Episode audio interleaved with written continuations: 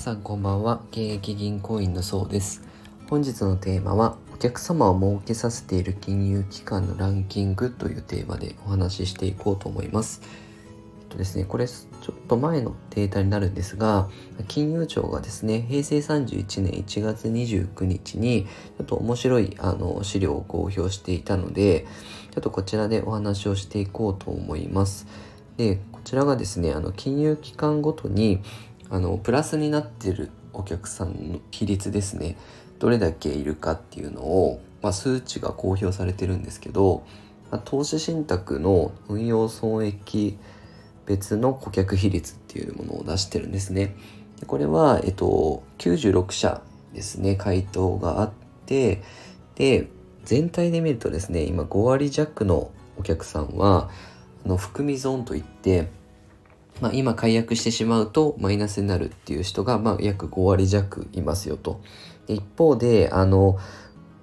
金融機関によってはあのだいぶあのお客さんのですねリターンの出ている人が多いかどうかっていうのをだいぶ差がついてますのでその共通点なんかもですねお話ができたらと思いますでランキングの方ではですねまあその結構驚異的な数値が出てるんですけど、えー、1位はですねもう1位からお話ししていくとコモンズ投資っていう、まあ、独立系ですかねっていうとこの、えっと、98%のお客さんはですね今投資信託でプラスが出てるみたいですね。すごいですよね。ほとんどの人が投資信託の0%以上、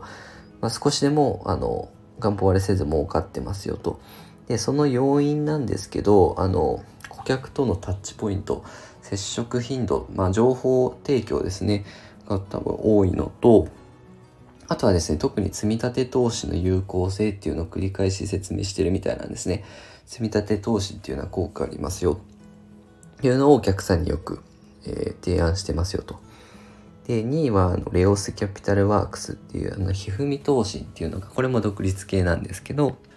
まあ有名ですよね。ひふみ投資も運用成績良好なんですけど、えー、積立投資、まあ、資産形成層はですね、積立投資をレオスキャピタルもですね、実践をしているようです。で、3位の、えっと、セゾン投信。3位のセゾン投信は、えー、プラスになってる人の割合はいくらかというと、85%ですね。85%ですね。はい。で、セゾン投信もですね、これも、独立系の運用会社なんですけどこれもですね共通点があってお客さんに対してとことん長期で積み立て投資っていうのをですね推奨してるんですよね。で面白いのがやっぱり上位3社123社がですね長期投資と積み立て投資っていうのが進めているところがですね共通点として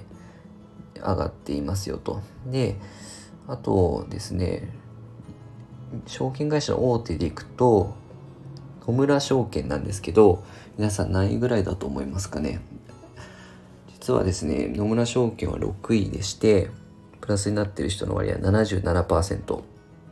なんですね、まあ、ここでようやくあの大手証券会社が上がってくるんですけどなのでえっ、ともしですね金融機関相談に行く時に、まあ、大手だからっていう理由だとあんまりですね、あの、うまい提案ではない可能性もあると。名前だけでは選んではいけないなっていうのが一つの学びと、あとはですね、あの、もし楽天証券や SBI 証券でご自身で運用する際は、長期投資っていうのと積み立て投資っていうのは意識してあげると、あの、プラスになる割合もですね、可能性も少し上げられるのかなと思いますので、そちら実践してみていただければと思います。で、えっと、本日の私は参考にした資料も、え概要欄に貼っておきますので、もし興味がある方は覗いてみてください。でこのように私のチャンネルは資産形成に役立つ情報を発信してますので、よかったらチャンネル登録、あとツイッターでも情報発信してますので、フォローの方よろしくお願いいたします。本日は以上です。ご視聴いただきありがとうございました。